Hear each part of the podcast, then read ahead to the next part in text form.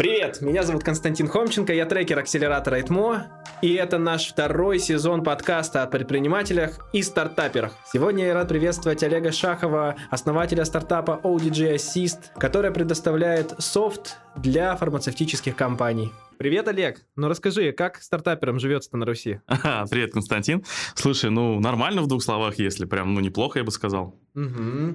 Угу. С какими вызовами ты каждый день сталкиваешься? Слушай, ну вызовы два – это построить ракету, взлететь на ней и при этом не сдохнуть постараться.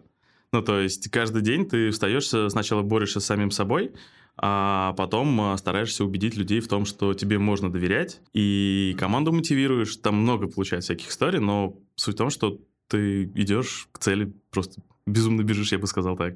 Когда я встречаюсь с кем-то интересным, с кем-то, кто, чья история захватывает дух, всегда интересно послушать, раскрыть э, человека, узнать, как он к этому пришел. Поэтому я задаю тебе справедливый вопрос. Кто ты по профессии и как вообще ты пришел в бизнес? По профессии я инженер, я занимался, должен был заниматься медициной катастроф оборудования. Я закончил, не знаю, можно ли говорить это слово, ЛТИ. Ну, здесь.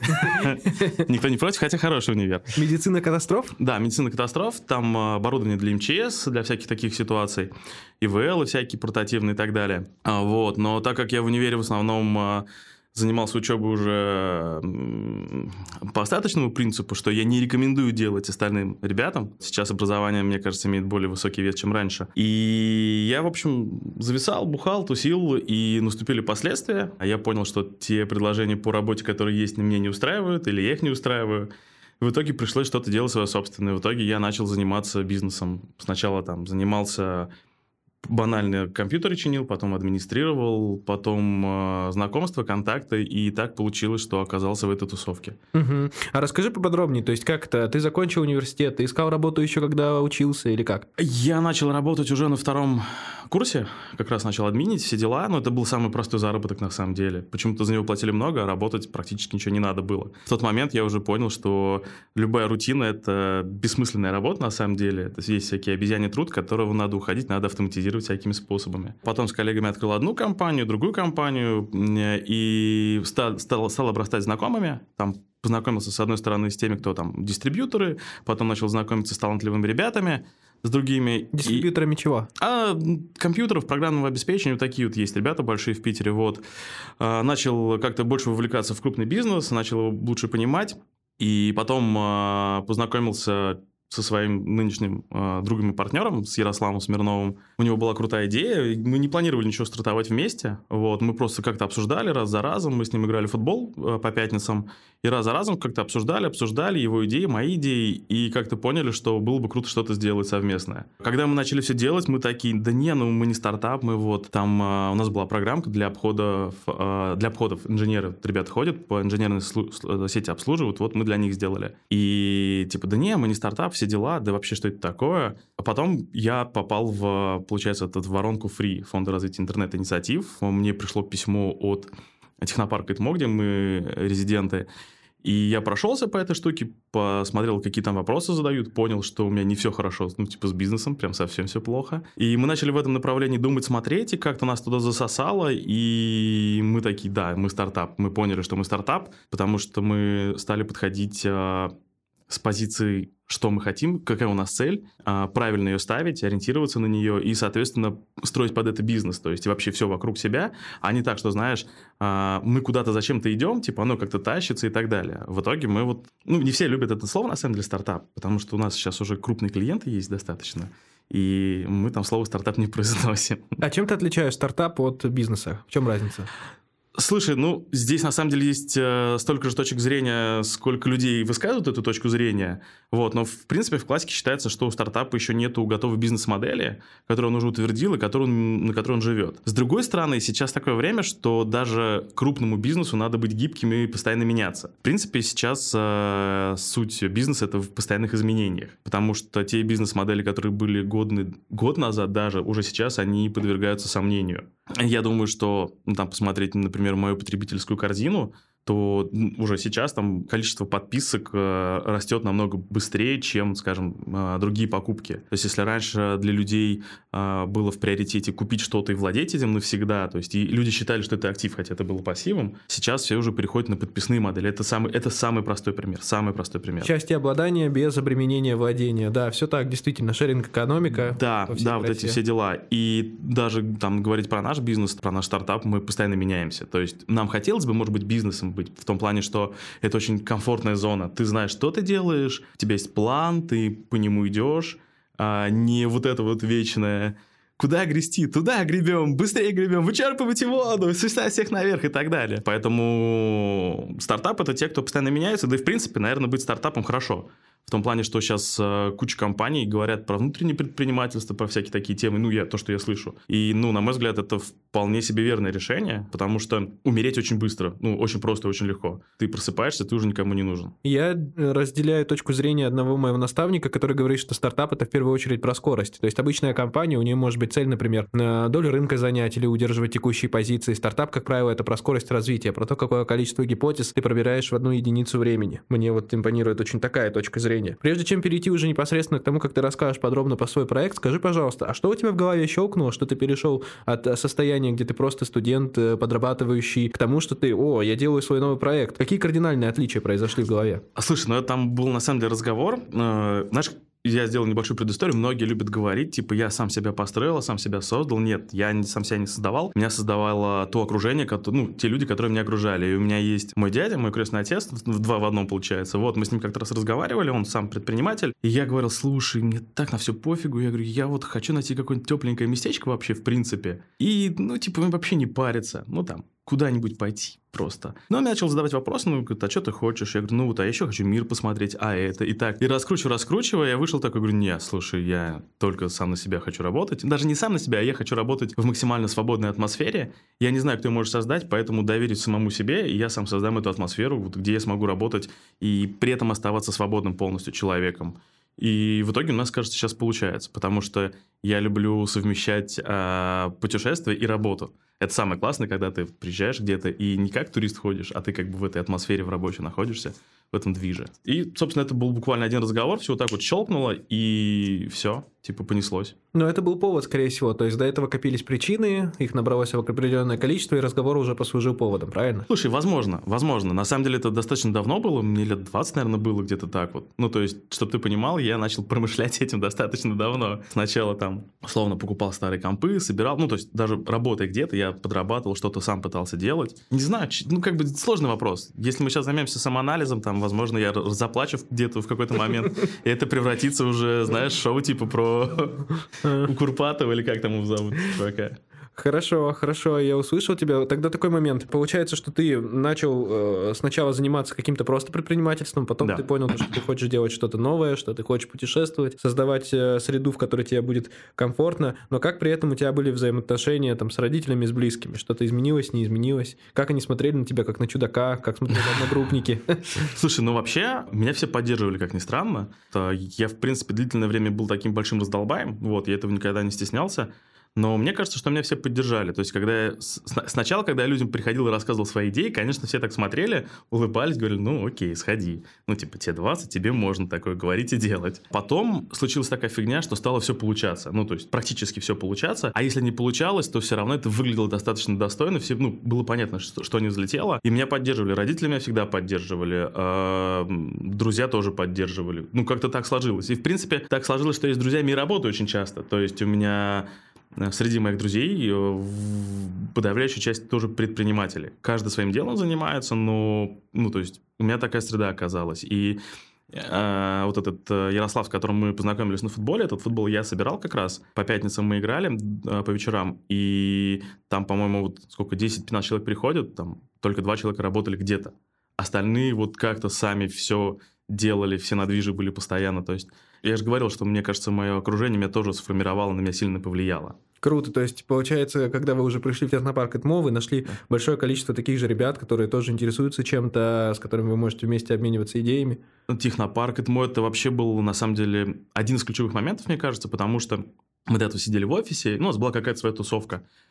А когда мы пришли в технопарк ИТМО, те вопросы, которые нам стали задавать, ну, то есть, когда мы выбирали, где, в какой технопарк пойти, мы выбирали.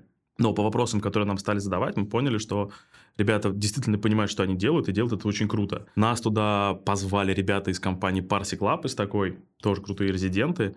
И мы туда, когда пришли, то количество я не знаю, мероприятий, информация на нас свалилась, нам это дало просто ну, безумную точку роста, на самом деле. Мы как раз тогда узнали про всякие фонды, про всякие э, там, технологии, я имею в виду, по развитию бизнеса, то есть как стартапить правильно, вот это все. Плюс постоянно там есть такая э, Олеся Баранюк, она заместитель директора, она вообще нам устроила крутую бизнес-миссию в Бельгию, э, со встречи с кучей э, ребят из всяких разных компаний, очень крутых. То есть мы себя очень быстро отпозиционировали благодаря этому, нашли всякие косяки у себя в компании. Плюс ребята, с которыми там мы общались, ну, то есть там все практически стартапами занимаются, как я понимаю. И мы с ними, например, ездили в компанию Атри, в питерскую, там, этот пит-продукт. Просто на, когда они пичились, когда они рассказывали, что они делают, мы уже там придумали какие-то идеи совместно, как делать, и слушали их экспертизу, они, мы о себя что-то рассказывали. Такие вещи, конечно, они, ну, дают вот эту синергию, когда один плюс один равно там даже не 3, а 5, наверное. Вот э, это да, это очень круто было. А скажи, ты э, сделал такую ставку, что именно знания были важны. То есть технопарк это в первую очередь знания, и во фри ты обращался за знаниями или за чем-то другим. Что еще влияло на твой рост? Слушай, во фри мы пошли, потому что они нас заинтересовали, ну, то есть вопросами, плюс мы их потом смогли заинтересовать. Так, ну, как бы совместно получилось влечение, назовем это так. И дальше была, наверное, знаешь, какая-то жадность безумная, что все так говорят, это фри, так сложно там или не сложно. Мы такие, нет, мы можем, мы, типа, мы это сделаем это наша цель, мы, мы добьемся ее, чего бы нам это ни стоило, в хорошем смысле слова. Мы прошли сначала заочку фри, потом э, мы попали в сам акселератор фри, получили инвестиции по оценке чуть-чуть более высокой, чем все остальные, и нас это безумно мотивировало. Нас мотивировало ставить сложные задачи и достигать их. Неважно, мы говорим про бизнес или про там развитие продукта, в общем, да, про что-то такое. И да, мы туда прям залетели. Плюс нетворкинг, который мы имеем, то есть мы даже вот сейчас, условно, там, благодаря технопарку ИТМО, знакомимся с кучей интересных людей, полезных людей, да, и, в принципе, мы стараемся тоже отдавать долг определенный этой инфраструктуре, то есть она безумно крутая, на мой взгляд. Я не, не, не могу сказать, что я где-то в мире видел, наверное, это будет такая небольшая лесть, но все-таки это сделано, мне кажется, на мировом уровне. То есть я видел другие такие же институты в других странах, я имею в виду развитие, но, в принципе, вот то, что здесь есть, оно помогает расти быстро. Мы стараемся отдавать долг в том плане, что что-то рассказывать, общаться, и мы стараемся работать со студентами из ЭТМО тоже, то есть, причем достаточно талантливые практиканты приходят, ну, как бы,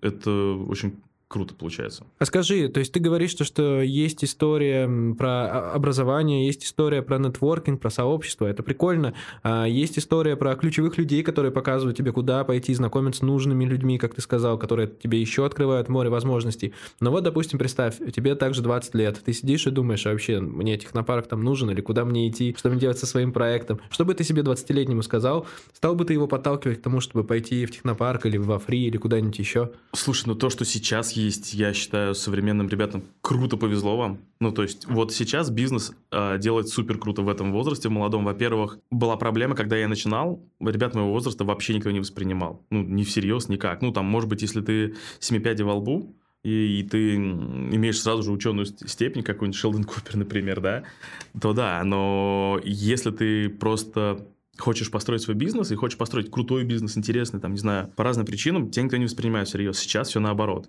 Сейчас ты приходишь в любую компанию, в Сбербанк, говоришь, типа, там, Герман, привет, типа, у меня есть клевая идея. И, и будет, на самом деле, диалог. Никто не скажет, что это за сумасшедший. Нет, все скажут, типа, он норм. То, что он ведет себя как дурачок, на самом деле, это все окей. В себе 20-летним, наверное, бессмысленно давать э, никаких советов, потому что я все-таки молодец.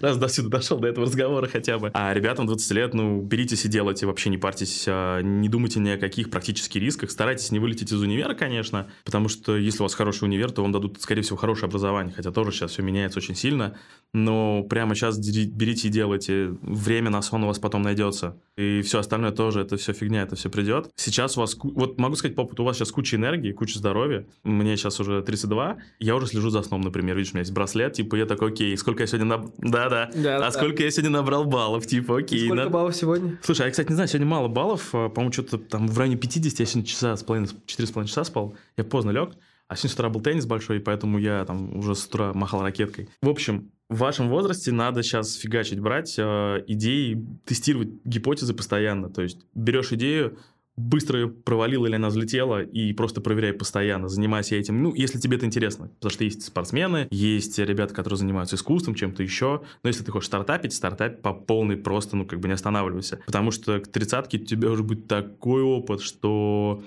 ну, как бы ни, ни одна работа столько тебе не даст. Никто тебе столько не даст опыта, как а, на собственной шкуре попытаться э, приблизиться к банкротству, пройти вдоль этой линии а, краха вернуться обратно, разобраться, как работает э, российская налоговая система, дай бог ей здоровья, вот. Ну и все вот это вот. Да, но про сон я скажу то, что я был на продакемпе недавнем, и там есть два совета классных. Это нужно спать в носках.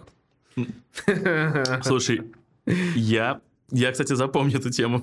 И вторая история, нужно под э, горячий душ, чтобы тело оставало. Да, да, слышал тоже и сразу циферки на трекерах возрастают. Но перейдя от основ, наверное, когда-то ты мечтал, также во сне лежал и думал, что все, у меня будет компания, а потом ты прошел определенные шаги, все, она у тебя начала расцветать. И сейчас чем ты занимаешься? Чем занимается твоя компания, с кем работает? Расскажи, пожалуйста, о своем проекте. Да, так как мы стартап, мы постоянно меняемся, я уже говорил, сейчас мы а, себя позиционируем как промышленный таск-менеджер. Мы к этому шли достаточно долго. Мы Сначала мы начали работать э, с фармацевтическими компаниями, где-то году в в 17 мы пошли, получается, во фри э, с одним продуктом, потом в конце 17 года полностью изменили бизнес-модель, поменяли продукт, и за 18 год мы получили э, первых 10 клиентов из фармкомпаний. А нормально ли это менять продукт, нормально это менять гипотезу, как ты менял, почему? Это точно нормально, потому что зачем тебе продукт, который никому не нужен?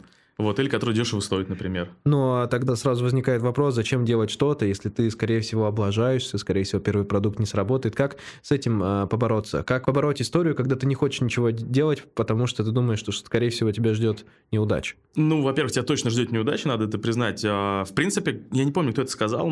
По-моему, Черчилль, может быть, он про политику это сказал. Но я так про бизнес говорю, что бизнес – это движение от неудачи к неудаче в надежде, что однажды ты все-таки дойдешь до того, что до нужного результата. Мы постоянно фейлились, на самом деле, я косячил. Там, не знаю, года три назад, наверное, я сидел бы и мычал бы в основном в такой же обстановке, хотя я занимался продажами, да. А, мне было тяжело это, но это как-то все, ты косячишь, косячишь, потом, оп, происходит качественные изменения, и ты такой, все, ты стал молодцом. О, про продажи мы тоже поговорим обязательно чуть позже, но все-таки чем занимается сейчас твоя компания, в чем продукт? Мы делаем, как я говорил, таск-менеджер для промышленных компаний, то есть э, в компаниях есть куча там должностных инструкций, а, СОПов и так далее, это так называемый корпоративный контент, они так это СОПов? Называют ну, стандартные операционные процедуры. Это, короче, куча документов о том, как что-то надо делать. А и... есть документ о том, как нужно делать э, инструкцию, как что-то делать? Ты не поверишь, но такие тоже есть. И на самом деле мы начали в самом начале помогать именно этим ребятам, чтобы они уже не было бумажки на бумажку, а хотя бы была электронная система, которая помогала генерировать правильные бумажки. Вот. И мы как раз помогали отделу обеспечения качества в фармкомпаниях решить эту проблему управления качеством. Ну, то есть сделать э, так, чтобы они могли э, правильно создавать процедуры в электронной системе, чтобы у них э, продукт всегда был там одинаково качественный, безопасный и так далее. Сразу же прилетит вопрос, ну зачем да. нужны вы, если есть Jira, Redmine, если есть Bittrex, там, а... Слушай, на самом деле, более ранний про вопрос прилетал, типа, ну есть же 1С, на 1С все можно сделать, мы такие, окей, а такие есть же еще Excel, мы такие, это староверы, знаешь, такие. У нас был один, э, одна клиент-компания, мы им раз делали презентацию, типа, вот здесь вот это, там диаграммы, карты Шухарта, еще что-то, еще что-то. Тут биайки вообще, знаешь, такой космос, космос, они такие, окей, а в Excel можно? Мы такие, да. Мы еще один уровень поднимаем, такие, а здесь-то можно в Excel выкинуть? Мы такие, да можно в Excel везде выкинуть. И проблема в том, что у них бумаги платят бумаги в компаниях промышленных, и получается, что промышленное производство это это, мы потом уже поняли, это миллиарды, а, миллиарды просто, ну не миллиарды, ладно, там тысячи, десятки тысяч таск, задач, которые существуют, у них существует какой-то логический порядок, и только если им следовать, то будет действительно качественный продукт выходить. Качественный продукт – это когда ты что-то запланировал, оно так и получилось. Там. То есть ты захотел синий шарик, он стал не желтым, не квадратным, ну ничем, вот синий шарик, синий шарик. И чтобы это произошло, люди должны двигаться по, соответственно, по инструкции. И мы сделали такую штуку, что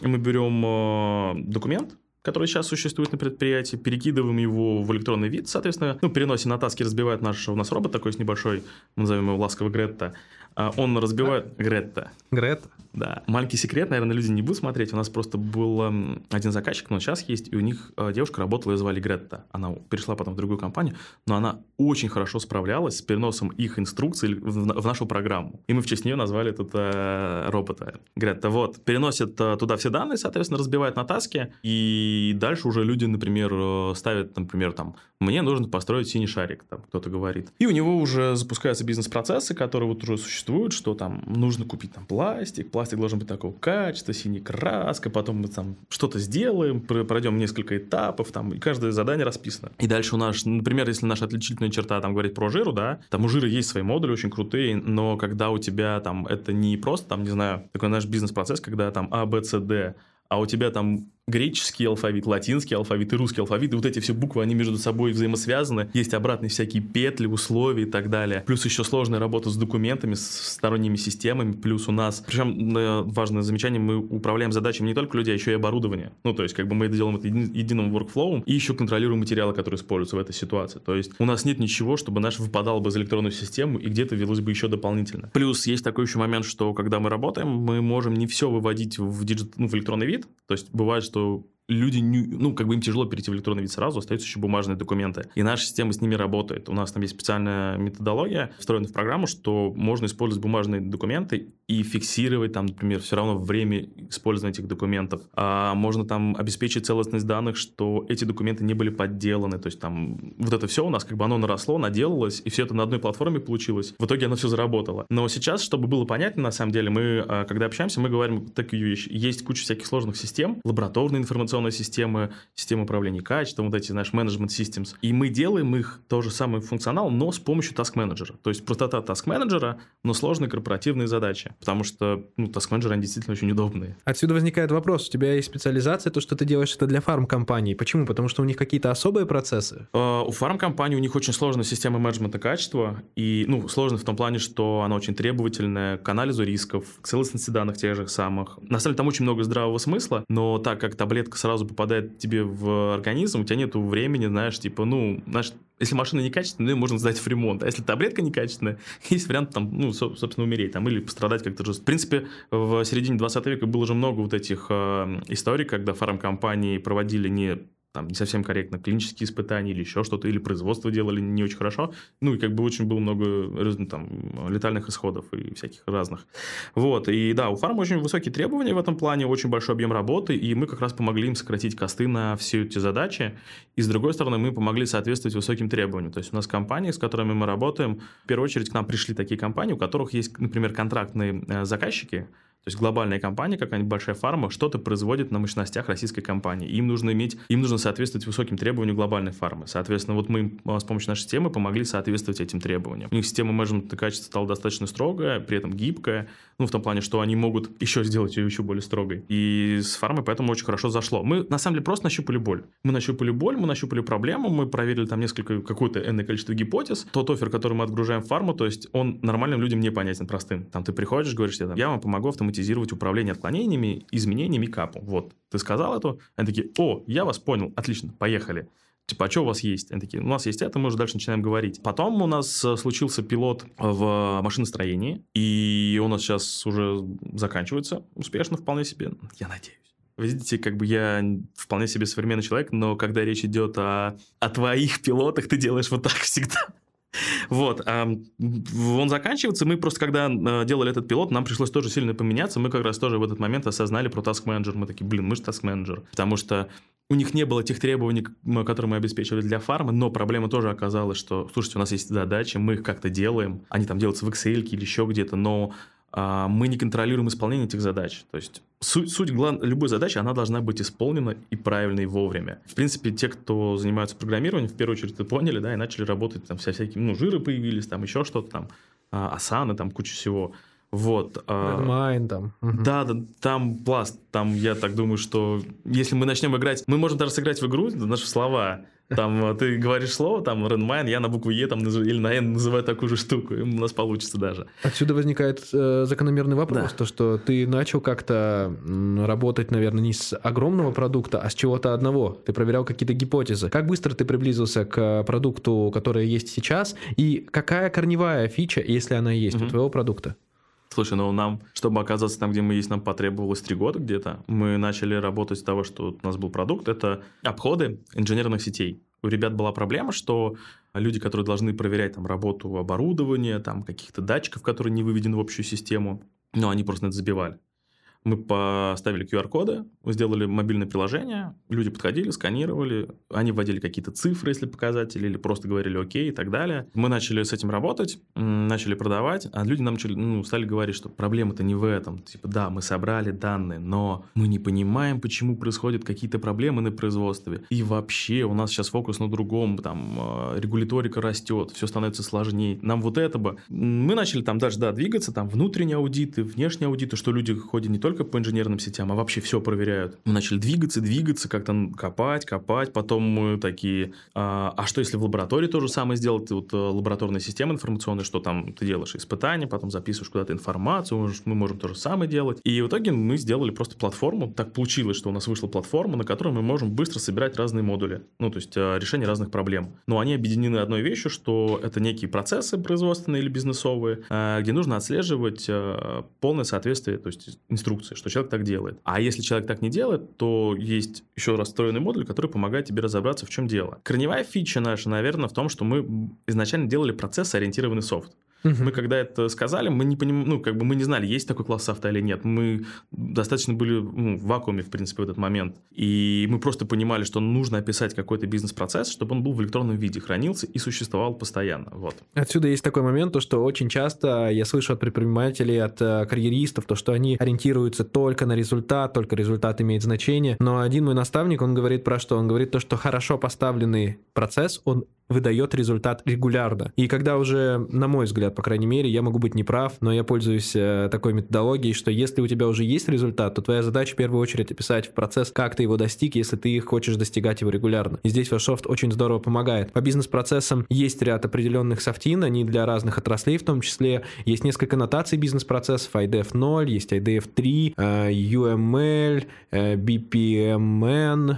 И Мы на BPMN сидим 2.0, мы используем, она, понятно, большинству людей, с которыми мы работаем, ну, она всем понятна на самом деле. В принципе, мы вообще предлагаем людям в самом начале, мы говорим, окей, опишите BPMN, как ваша работает, и наша программа, в принципе, съедает любую BPMN. То есть у нас есть свой собственный редактор, а если э, крупная компания, у них есть уже какой-то фреймворк работы свой, то есть они говорят, смотрите, у нас есть своя BPMN, там, не знаю, визию или еще что-то, мы там используем для своих целей. И там у нас что-то еще есть. И вот в середине нам не хватает вот этой штуки. Они там уже попробовали, скорее всего, жиру, мы с жирой тоже сталкиваемся, на самом деле, часто нам говорят, ой, мы все сделаем на жире. Ну, а люди к нам возвращаются там раз в год обратно, ой, мы передумали на жире делать и так далее. А жира хороша, но она очень крутая именно для небольших команд и относительно небольших процессов, то, что, по крайней мере, я видел. Я видел э, кейс э, эксплуатации в одной крупной компании, авиаперевозчике, не российском, и видел бизнес-процессы, они показывали примерные, но они все равно все еще являются достаточно простыми. Наши бизнес-процессы, они с которыми мы работаем, они занимают, там, не знаю, А3 лист полностью, и они достаточно сложные. Плюс, опять-таки, работа с оборудованием. То есть мы напрямую работаем с оборудованием. У нас э,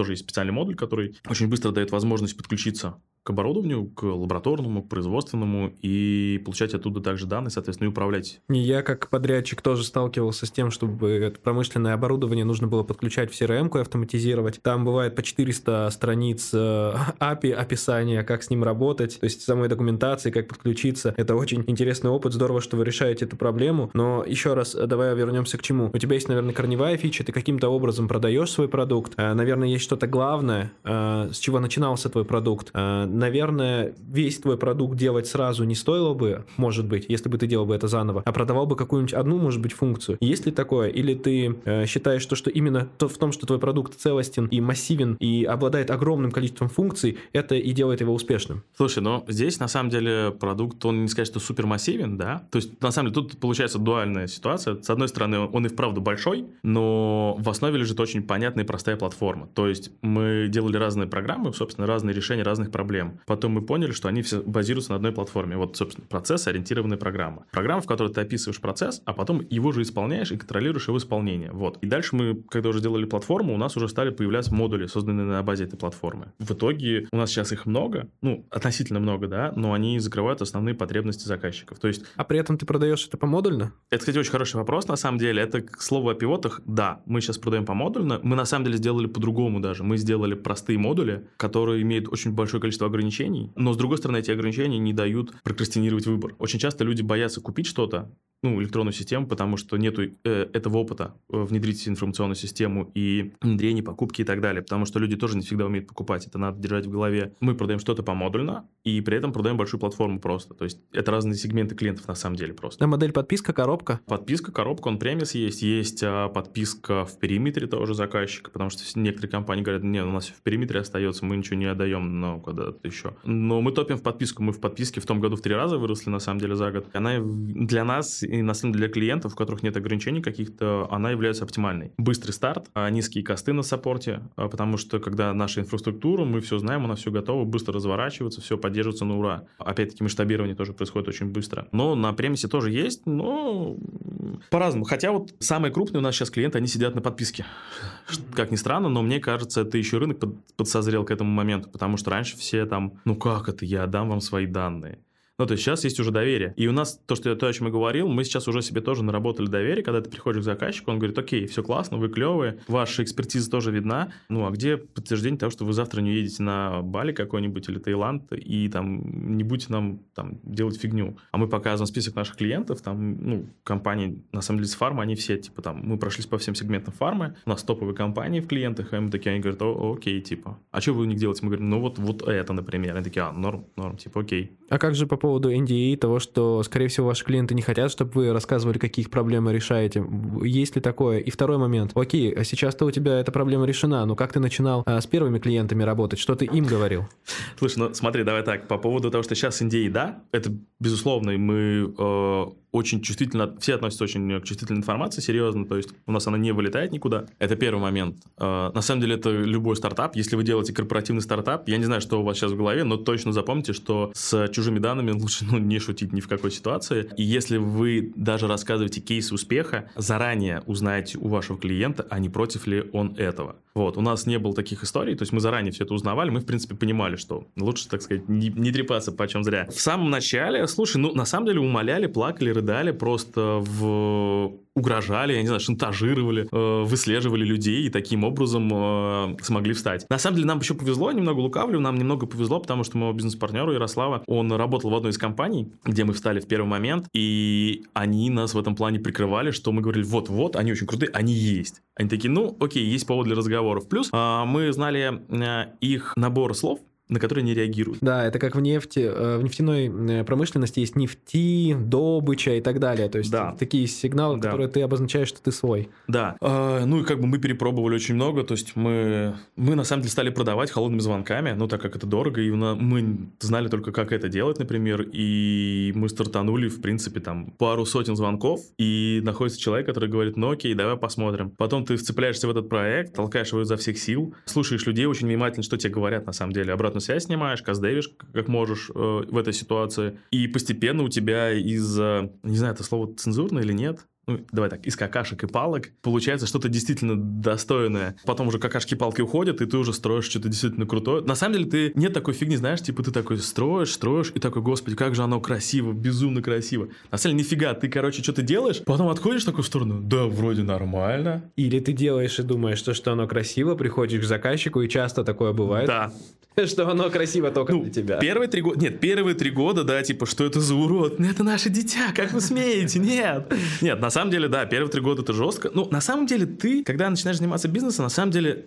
ну, ты авантюрист в какой-то степени, надо признавать это, да. Даже сейчас, насколько все стало комфортно, тебя там никто не убьет за невозвращенные не, не, не деньги, да, ты когда-то не вернул, ну, я надеюсь. Это там куча грантов, поддержек всей этой темы, а все равно ты такой психопат, потому что мне кажется, что люди не хотят, э, хотят быть социально одобряемыми. Они хотят чтобы их все одобряли постоянно, они не хотят говорить плохих вещей, они не хотят стресса вот этого всего, а ты такой, нет, где там больно, я иду туда.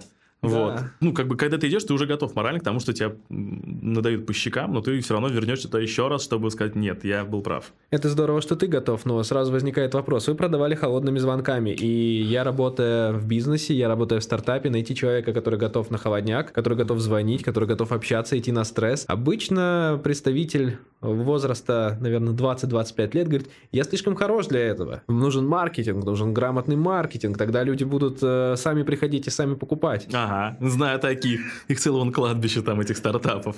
Слушай, ну, это, кстати, вообще, это классический спор, это вообще прям, я обожаю этот спор, но у меня было все очень просто. Мы сели такие втроем э, в офисе, такие сидим все на серьезных щах, типа, я хочу разрабатывать, я хочу вести проекты, типа, я весь такой, все классные. Такие, блин, пора, чем мы будем завтра есть? Типа, я не знаю, и я не знаю. Мы такие, ну, давайте подумаем, как мы можем сделать, типа, ну, давайте сделаем сайт. Это такой сайт, типа, сколько там, мы подумали все вместе сайт, там, ну, 2-3 дня, 4 дня, там, рекламу запустить, а что запускать, никто не знает. Ну, я имею в виду, что писать-то людям. И такие, слушай, ну, мы можем же позвонить и просто спросить, такие, ну, да, наверное, можем. Когда сзади тебя стоит пропуск, на самом деле, ты очень быстро двигаешься. Ну, то есть, там у тебя нет вопросов «хочу, не хочу». Знаешь, это ты ныряешь в любую, просто в любую бездну, потому что других вариантов просто нету. Пан или, или пропал. У меня просто до этого, на самом деле, был такой же опыт. Также тема была там с бизнесом, там разные истории были. И я там садился, например, окей, где мне брать бабки для бизнеса, где брать клиентов? Я типа все могу, но клиентов нету. И я такой, ну вот, Типа, вот контакты людей, позвони да и спроси. Я такой, алло, здрасте, здрасте. А у меня вопрос, какой? А вот вам можно это продать? Они такие, а, а зачем нам это надо? Я говорю, ну, вам это даст такую-то штуку там. Ну, первый сто говорит, нет, иди нафиг. Потом э, ты понимаешь, о чем идет речь. Часто попадаются люди, которые начинают тебе объяснять, чувак, типа, я понимаю, что ты делаешь, но ты делаешь все неправильно, вот что тебе нужно. Ты такой, о, спасибо. Вернулся на следующем, попробовал, он такой, да, да, интересно. И как-то оно все получается, поэтому на самом деле, когда ты фаундер, когда ты основатель, у тебя нет плохой работы. Ну, то есть, твоя задача сделать так, чтобы, во-первых, остальные люди работали и не мешать им, и сделать все для них условия. То есть, ну, если тебе надо поработать уборщиком, окей, ну, типа, ну, ты же фаундер, ну, типа, ты же сорвешь весь этот куш, там, или часть куша. Ну, типа, я занялся продажами вообще, ну, то есть, в легкую. Ну, потому что ты достаточно общительный человек, это видно. Есть замкнутые ребята, которые не знают, как к этому подойти, а для них страх то, что им откажут, э, важен и так далее. По этому поводу как раз-таки я сейчас хочу собрать 10 ребят из ЭТМО и вложиться в них э, энергией, вложиться в них тем, чтобы обучить их продажам, обучить их каздеву, смешать одно угу. с другим, соответственно, чтобы они могли извлекать э, потребности клиентов и продавать то, что нужно, и доносить менеджеру продукту, что нужно вообще от клиентов. Есть хорошая фраза. Мне один из моих друзей подарил книгу, когда я начал заниматься продажами. Надо мной все ржали, надо мной потрунивали все постоянно. И, да, в принципе, я тоже не хотел этим заниматься. Я такой, да, блин, я же могу, ну, типа, я другое могу делать. Типа, нет. А в итоге а, он мне подарил книгу Дэна Кеннеди, по-моему. Ну, такой, типа, чел, камевоежор на самом деле. Ну, книга такая, ну, там фраза, он говорит, у стеснительных продавцов худенькие детишки. И я такой, кажется, здесь что-то есть. Ну, и ты такой стоишь просто перед выбором. Маркетинг красиво, круто. Маркетингом продавать круто. Мы сейчас тоже к этому идем. Это классно, но смотря какой продукт. Ну, то есть, если ты продаешь то, что уже востребовано на рынке, ну, например, сервис музыки какой-нибудь, ты можешь маркетингом продавать легко его. Тебе нужен большой объем, тебе нужно захватить много людей. Вообще же есть тема, что ты продаешь маркетингом до 1000 долларов продукты, и дальше у тебя идет такая пропасть от 1000 до 10, там лучше не тусоваться, а 10 тысяч долларов в месяц ты уже продаешь э, на руках, соответственно, персональные продажи. Там, там же есть, на самом деле, целая система продаж. Есть внутренние продажи, продажи, внешние продажи, там а, по скайпу, по телефону, встречи, там и тоже маркетинг, он генерирует а, входящие заявки, ну, лиды, заявки, как угодно можно, наводки, так это называется. Знаешь, фильм «Американцы», там, где лиды, это они наводки называли. Зацепки еще, зацепки. На зацепки, да. Слушай, зацепки неплохо. Но, кстати, это правда зацепки, потому что ты цепляешься, ты по ним ползешь, ну, типа, чтобы не умереть. Вот это все, ну, как бы оно все как-то получается, вот. Но в самом начале надо начать, наверное, с холодных звонков, если у тебя дорогой продукт, или ты не знаешь, что ты продаешь. Потому что что ты будешь писать в маркетинге, какой будет посыл, какой офер будет? Одна из самых ценных опытов – это после ИТМО, после того как момента, что закончив э, свою конкретную специальность, но у меня та специальность, которой больше уже нету, я понял то, что я могу пойти, в принципе, либо в науку, либо получать там 15-25 тысяч рублей в месяц. Я понял, что меня это не устроит, я пошел продавать строительные лицензии, когда продаешь строителям, они вообще не стесняются в том, куда тебя послать, угу. отправить. Вот, и я слышал два наставления о таком пути раз, раза два, наверное, в день, по 100-150 звонков делал угу. в день. И это один из самых классных опытов. Я в маркетинг пришел именно из продаж и рекомендую попробовать, если есть такая возможность, именно на холодных звонках посидеть. Это развивает коммуникативные навыки, да. проще общаться с мамой, э, с братом, с девушкой, парнем, с кем угодно от этого. Это классный опыт. У меня два вопроса. Первый это как вы тестировали продукт, вообще важно это тестировать или нет? И про инвестиции мы чуть попозже поговорим. Ну, тестировали продукт. Смотри, во-первых, продукт, он же себя включает не только саму программку какую-то, да, программу, угу. он же себя включает и описание этой программы,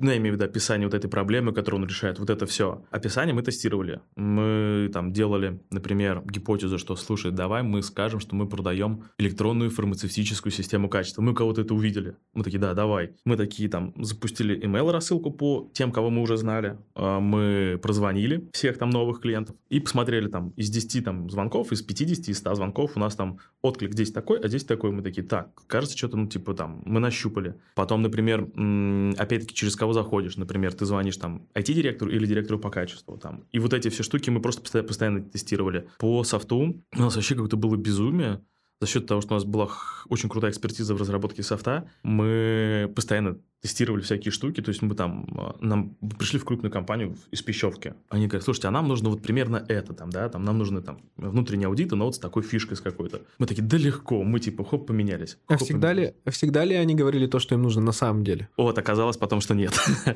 Оказалось, что нам потом, а, это мы в процессе научились расспрашивать, знаешь, то есть они говорят, нам нужно вот эту штуку. Мы такие, чтобы что? Они такие, ну вот для этого, такие, чтобы что? И такие в конце, ну вообще нам на самом деле просто нужен отчет, типа, что все сделано. И все, мы такие, а, ну окей, и вот он. Это, это на самом деле шишки, это боль, которую ты набиваешь постепенно. Вот. А, видишь, эм, так как я еще пока не сел писать книгу, да и вряд ли когда-то сяду, это не является совсем структурированным опытом. То есть он у тебя есть, и это опыт, который ты пока можешь использовать и экстраполировать на небольшой круг людей вокруг себя. То есть у нас команда маленькая, поэтому этого хватает. В принципе, когда компания растет, эту штуку надо уже раскладывать по полочкам, наверное, да, вот эти все свои знания, опыты, то есть как правильно, как неправильно и так далее. По этому поводу мы делаем корпоративную книгу. У нас э, в книге написано основные положения, то, как мы любим работать, то, как э, чего мы точно не делаем, у нас расписаны mm. ценности, за что сразу увольнение, там, за враждебность, а за откровенную ложь, например, и так далее. То есть есть три основных э, смертных греха, сказать так можно. Соответственно, и там э, руководство для сотрудников как основная рутина происходит, основной чек-лист, что он должен сделать, что ему нужно сделать за первые там, 1, 3, 5, 7, 15, месяц и 60 угу. дней. Есть расписаны основные активности, которые у него должны пройти. Да, это классный инструмент. А как ты относишься к инвестициям? Слушай, ну, это же деньги, если я не ошибаюсь. И, в принципе, деньги – это всегда хорошо практически. Ну, на самом деле, смотри, инвестиции, история такая. А, мы, инвестиции брали. Смотри, то есть, есть русская точка зрения, да, типа, ни у кого денег не брать, но это те же самые ребята в основном, которые, знаешь, это кладбище стартапов, типа, ага. денег не брать, я все сам на свои, вот. А есть американская точка зрения, где там чуваки говорят, типа, не, на своей бабке ничего не делаешь, берешь, типа, и работаешь с этим. Но дело в том, что в России тебе под идеей, ну, насколько я видел, еще никто не дает, с другой стороны, есть кейсы российские, которые компании выросли без инвестосов, и это очень крутые компании. Поэтому, а, опять-таки, на самом деле инвестиции, как и все остальное, чтобы что, надо или не надо. Ну, то есть, если ты открываешь а, шаверму, технологич... высокотехнологичную, с своим приложением, например, ну, как бы не факт, что тебе нужны инвестиции. Возможно, проще взять кредит в Сбере, например, и у тебя будет понятная экономика. А если ты студент, ты хочешь построить ракету, ракету в прямом смысле слова, там какого-нибудь легкого класса, я не знаю, но у тебя совсем нет денег и нету родителей, которые могут дать эти деньги или вот этих трех F, Fools, Friends, Family, да, то, ну, предложи на каком-нибудь э, там, стартап-конкурсе, что, типа, чуваки, есть идея, и она взлетит именно по этой причине. Ну, почему бы и нет? Опять-таки, чтобы что? Если надо, бери, если не надо, ну, не бери. Я проектам, с которыми работаю, консультирую, которые стартапы или в своих проектах, придерживаюсь правила, что самый классный и, наверное, единственный, который мне понятен, сценарий инвестирования, это когда ты за деньги покупаешь время. То есть, если у тебя стартап такой, что ты за определенную сумму денег понимаешь, что можешь очень быстро развиться, да, и деньги это вот именно фактор роста, а, ты можешь быстрее захватить долю рынка, и, допустим, у тебя такое э, технологическое преимущество, которое легко копируемо, но если ты захватишь большой сегмент, то у тебя это классно сработает, у тебя уже есть продажи, тогда да, можно. Если же ты берешь деньги для того, чтобы в маркетинг вложиться, то это как бы такое себе. Ну, опять-таки, возможно, возможно, маркетинг – это новый, новый этап развития в компании. То есть у нас маркетинг мы стали делать, когда мы поняли, что у нас высокая стоимость заявки входящей лида, что мы очень долго и добиваемся, надо придумать так, чтобы она для нас стоила дешевле. То есть чтобы мы могли там не, не 100 компаний за день обхватывать, типа, а там тысячи компаний. Ну, то есть это как раз, но это, опять-таки, это про рост идет речь. Э, вообще про инвестиции есть, э, мне понравилась история в книге Плевина «Тайный вид на гору Фуди». Не знаю, читал, нет?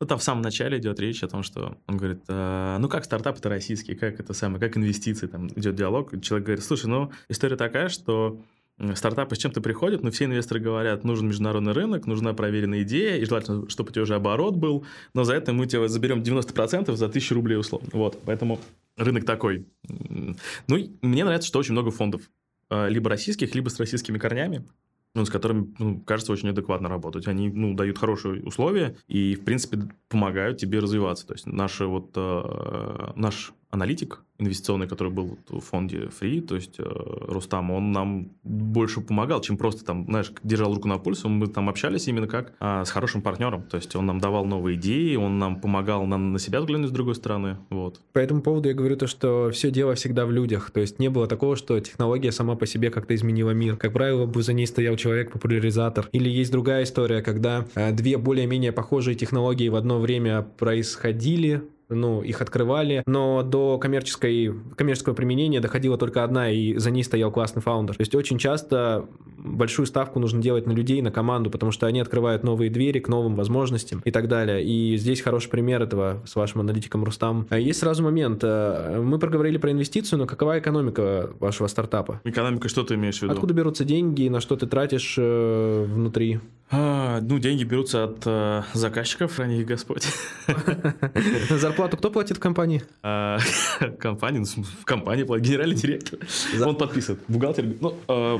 мы, мы считаем просто, что зарплату платят клиенты. А, это про это? Но, но это как деньги, это у государства нет денег, есть деньги налогоплательщиков. Здесь то же самое, да. Нам платят клиенты зарплату. Это, кстати, хорошее заблуждение. Э, ребята, которые говорят о том, что я не хочу работать на дядю, я хочу сам на себя, имейте в виду, у вас появится миллиард начальников, и им будет плевать на ваши остальные дела, на самом деле. Еще при, причем, если вы работаете с генеральными директорами компаний, то это, то это совсем... Вы работаете не то, что вы получаете зарплату от одного начальника, нет, вы получаете от нескольких боссов, у которых абсолютно разные там э, типы мышления, да. цели. Да, но вам здесь понадобится ваш э, бизнес-смекалка, на самом деле, как сделать так, чтобы разные люди с одной болью э, не делали вам мозги условно и получали все в одном потоке, то есть, ну, срезайте косты. Отсюда сразу вопрос, что важнее сейчас, ты считаешь, hard skills или soft skills? Слушай, я не знаю на самом деле. Я пишу, я пишу, что у меня развитый soft skill, потому что мне просто нечего больше написать в резюме. Мне каждый раз, когда просят, напишите резюме, что вы сделали самое крутое, я говорю, ну, типа, сейчас самое крутое, что я делаю. Нет вариантов. Типа, у меня был опыт, я там делал это, это, это. Говорю, ну вот сейчас самое крутое, все. Вот, поэтому каждый раз, когда мне говорят, напишите свое резюме, я впадаю в панику. Так по поводу экономики. Экономика, слушай, ну, мы собираем в основном деньги с э, подписок, с, плюс мы еще продаем саппорт на то, что он премис. Ну, то есть у нас наша ставка на то, чтобы постоянно людей получать деньги с клиентов, вот, и за это давать им, во-первых, классный сервис, качественный, то есть тоже такой момент, что если вы хотите делать что-то в полсилы или на отвали, лучше этого вообще не делать, вот. Мы делаем действительно классный сервис, то есть у нас заказчики в фокусе в нашем, мы занимаемся их проблемами, мы решаем их проблемы, помогаем им их решать, их проблемы через те средства, которые у нас есть. У нас есть, опять-таки, как я говорю, подписка, есть саппорт. Вот, мы эти две вещи продаем, мы тратимся на зарплаты, мы на команду тратим деньги. А мы сейчас экспериментируем с э, бюджетом, так как у нас, мы там буквально какое-то время назад смогли выйти в какой-то плюс. То есть мы раньше просто балансировали постоянно, сейчас мы шли в плюс в адекватный. И мы сейчас э, экспериментируем с тем, как, куда мы тратим деньги. То есть э, мы сейчас стали делать это более осознанно. У нас были истории, когда мы просто выживали. Ну, то есть мы прям вот шли, знаешь, как это история такая стартапа. Это в этом, как его, «Пираты Карибского моря». Джек Воробей, он при, при, приплывает на корабле в какой-то порт. Корабль под ним постепенно тонет, и он стоит на, на, на мачте, типа, и в последний момент просто вступает на берег, типа, идет дальше, а корабль тонет. Ну, вот, в принципе, бизнес на это чем-то похож, вот, но мы немного отличаемся, потому что у нас заказчики из фармы, нам просто нельзя быть такими. И сейчас вот мы деньги тратим на продажи. Новые фишки мы покупаем, технологические сервисы всякие, которые нам упрощают разработку, которые нам упрощают продажи, то есть мы тоже вкладываемся, опять-таки, в экономику. Такие же стартапы, как и мы, там, чтобы там получить какой-то сервис, который дает нам конкурентное преимущество, да, то есть там быстрое разворачивание, там управление всякими версиями софта, там вот это все. Там новые какие-то фреймворки, еще что-то там. У меня, я сижу на одной CRM-ке, PipeDrive уже давно, она нет, знаешь, может быть, нет? Да, конечно. Ну, на ней все, она очень популярна, да. Кстати, Недавно PipeDrive купили стартап с российским участием большим, Mailigen. А что они делают? А, рассылки, софт для рассылок. А, ну да, кстати, они очень круто растут. Мне PipeDrive нравится, я на них люблю посмотреть, потому что когда мы начинали, такие, окей, канбан доска. Они сейчас уже какую они уже дают автоматизацию очень прикольную со всякими сервисами. Э, еще что там дают, да, вот эти сервисы, то, что ты говоришь по рассылке, там очень круто работает. А, у меня сейчас, кстати, мне заказчик звонит, это хорошо, потом отвечу. На них круто посмотреть, как они развиваются, как они монетизацию делают, потому что интересный переход от того, когда человек платит 5 евро и 30 евро. Казалось бы, один и тот же продукт, ну, типа, мы 30 евро не готовы платить, но они придумывают всякие фичи, которые вытаскивают, и это интересно на них смотреть. Окей, окей, здорово. Э, тогда у меня два момента, прежде чем мы закончим. Один из них это, что бы ты порекомендовал сейчас современным стартаперам? Вот если кто-то сидит, сомневается или уже делает какой-то продукт, но не понимает, что делать дальше, слушает подкаст, услышал тебя, воодушевился, что ему делать? Ну окей, мы же ответственные люди. Я тогда скажу, еще раз подумай, точно ли тебе это надо, вот это все. А весь этот трэш, раннее облысение, инсульт в 35 и так далее. Но вообще, а, если ты сомневаешься... Короче, нет ничего плохого в том, чтобы, например, спросить поддержки у кого-то, у сообщества. Ну вот, а, там, не знаю, тебе стало страшно, ты сомневаешься, напиши в, сюда, в этот в подкаст, в мегабайт, скажи, парни, мне страшно, поговорить со мной. А, я думаю, что это нормально, когда предприниматели, у которых хоть что-то получается, отдают долг обратно экосистеме вот этой. Что, типа, чувак, ну, хочешь, приходи к нам в офис, поговорим, не проблема. Глаза боятся, руки делают, на самом деле, это так работает, мне кажется. Ну, в моем случае. Это мой персональный случай. А вообще, сейчас куча сообществ, просто поискать, э, походить на метапы, пообщаться с людьми. Это просто полезно, поддержат люди, скорее всего, там. Потому что люди там заряжены на работу. И я, например, когда первый свой бизнес открыл, когда мне кто-то говорил, что он тоже хочет открыть бизнес, я тогда еще не знал про все вот эти вот трэши, которые случаются, да, там. А я всем говорил, чувак, давай, топи, я тебя поддержу, что надо, расскажу, что надо, помогу и так далее. То есть возьми поддержку сообщества, почему бы нет? Если, если нужна, если нет, ну как бы возьми, да и сделай. Угу. А что бы ты пожелал ребятам? Да, не знаю, у каждого свое счастье в этом плане-то. Слушайте, ну, я вам желаю, на самом деле, найти себя, ну, и быть счастливыми. То есть, если вы найдете себя, обретете смысл своей жизни, это самое главное. Ну, если, ну, вообще в двух словах, да. Там, можно сказать, семья, дети, не дети, карьера, не карьера, образование. Ну, найдите себя, чем вы хотите заниматься и получать удовольствие от жизни. То есть, каждый раз, ну, у меня просто когда меня спрашивают, где я работаю, я говорю, я нигде не работаю, я типа хожу в отличное место, и там с ребятами классно проводим время. Потому что в начале дня мы строим грандиозные планы, в конце дня мы сверяемся, что мы достигли этих планов, там, ну, какой-то цели, задачи. И у меня, ну, постоянно я сижу на эндорфиновой этой игле, наверное, от работы, от своей. Причем э, очень слышно то, что ты говоришь не о каком-то результате, ты говоришь о процессе. У тебя процессоориентированная э, CRM-ка, Софтинка. Софтинка, да. Называемая софтинка. Да, ERP ближе даже где-то. Вот. И ты говоришь про процессы, и я бы хотел настоять на том, что основные вещи э, очень ценные в жизни, такие как счастье, как любовь, как страсть от того, что ты делаешь, это тоже процессы. Нет такого, что ты один да. раз этого достиг. Да, и да. все. Да. Часто люди, они думают о том, что вот где-то дальше потом будет классно, а сейчас надо. Ну, кстати, на самом деле так и тоже иногда бывает, потому что я сталкивался с историей, когда у ребят начинается вот это вот падение, знаешь, такое, ну, это же пила, на самом деле, предпринимателя. Типа, я офигенный, я ничтожество, я офигенный, я ничтожество. В принципе, в моменте, когда вы считаете, ощущаете себя ничтожеством, вы недалеки от истины, но имейте в виду, что все зависит только от вас. Ну, то есть, если вы ничтожество, отлично, у вас есть куда расти. Если вы на вершине, значит, типа, ну, вы уже что-то неправильно делаете, раз вы так считаете. Потому что, ну, если ты если ты не обгоняешь Безос или Гейтса по деньгам, то как бы ты не на вершине.